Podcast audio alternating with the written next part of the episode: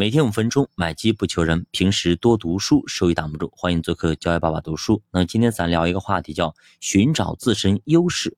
我们都知道啊，现在我们所运用的一些能力，是由于过去的天赋和学习来决定的，而我们现在的能力又决定我们未来的能力。简单点说，就是过去决定现在，现在决定未来。那么现在问题来了，我们到哪里去寻找超能力呢？就是从过去找，从小的时候找。我们其实经常会展现天赋，比方说有人会唱歌，有人会跳舞，有人会画画，有人呢对数学、写作非常有兴趣。那么这些天生得到的东西，往往隐藏着他们的天赋。那么你要问自己了：首先，你小的时候，也就是七岁之前，那么那个时候你有没有觉得啊，哪个方面的事情你一学就会？第二个啊。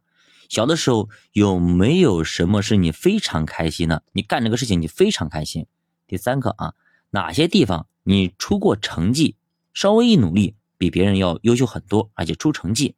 你不要干想啊，你拿起一张 A4 的白纸，然后呢拿起笔，你去回忆，把一些记忆都写下来，特别是那些你父母经常炫耀的地方，或者说得过奖状的地方，还有就你身边的人经常夸你的地方。啊，比如你小的时候啊，长大以后啊，别人说啊，你声音真好听啊，你播音真好听，声音很有磁性啊，你演讲非常漂亮，你很有气势啊，你这人很有亲和力，等等等等啊，你全部都写下。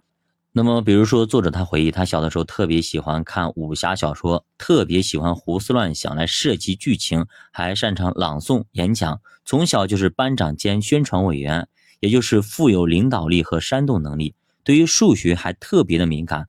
小学毕业之前，好像数学从来都是满分，所以说是不是有点意思啊？作者说他小的时候那些爱好，跟他现在长大以后所干的事儿，啊，基本上不谋而合。所以你发现问题了吗？啊，很有意思。作者说，大部分情况下，你觉得很失败，是因为你看错了世界，而不是因为世界欺骗了你。比如说，你觉得工作很辛苦，但是他再辛苦，也不会比没有工作更难。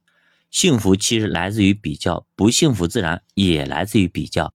那么这几年呢，其实有一个新名词儿特别火，叫斜杠青年啊，啥意思呢？就是你多元化的身份、多元化的技能。不想当厨子的士兵不是好裁缝，他可以有多重的身份、多重的技能，并从多个兼职当中取得收入。这种多元化的身份无可厚非，但是呢，一定要记住啊。在多个斜杠的前面，一定要找一个足够强的主业，像谷爱凌一样呢，那么她的主业就是滑雪，对吗？就是冬季奥运会世界冠军。有了这个加持，她可以去弹钢琴，可以跑步，可以赛马，可以当模特，也可以斯坦福毕业，好像无所不能。但是如果她没有啊冬季奥运会冠军这个头衔，其实他其他所谓的那些斜杠也就平平无奇了。比如说有的小哥啊，白天送外卖，晚上跑代驾，你能说他是斜杠青年吗？其实他只是打了好几份工而已。作者说，兼职是一把双刃剑，它可以给你产生多元化的收入，也有可能会浪费掉你大把的时间，让你没办法进步，也没办法在主业上深耕。最后反而会在正面战场不断的失利，比如有个粉丝就问主播，他说啊，他二十多岁啊，大学毕业，在大厂里当程序员，晚上还要去拉滴滴，这样是不是很努力？那么我的回答是，他是在战术上非常勤奋，掩盖了战略上的懒惰，除非他是收入不够生活费，迫不得已，否则这么干就是在浪费时间。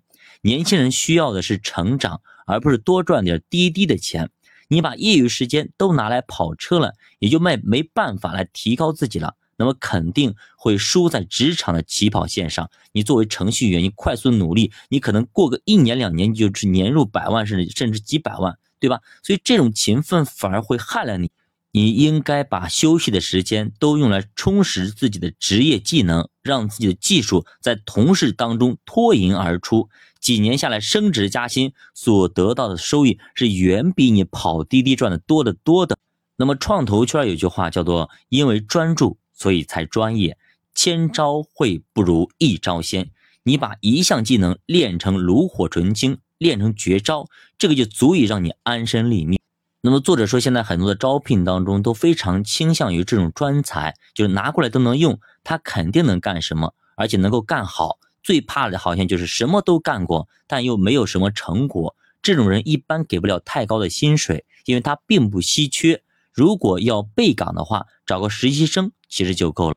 那么作者说，成功的人都有啊，通常都有更高的格局。那么到底什么是格局呢？我们下节给大家继续接着讲，这把的书陪你一起慢慢变富。我们下节再见。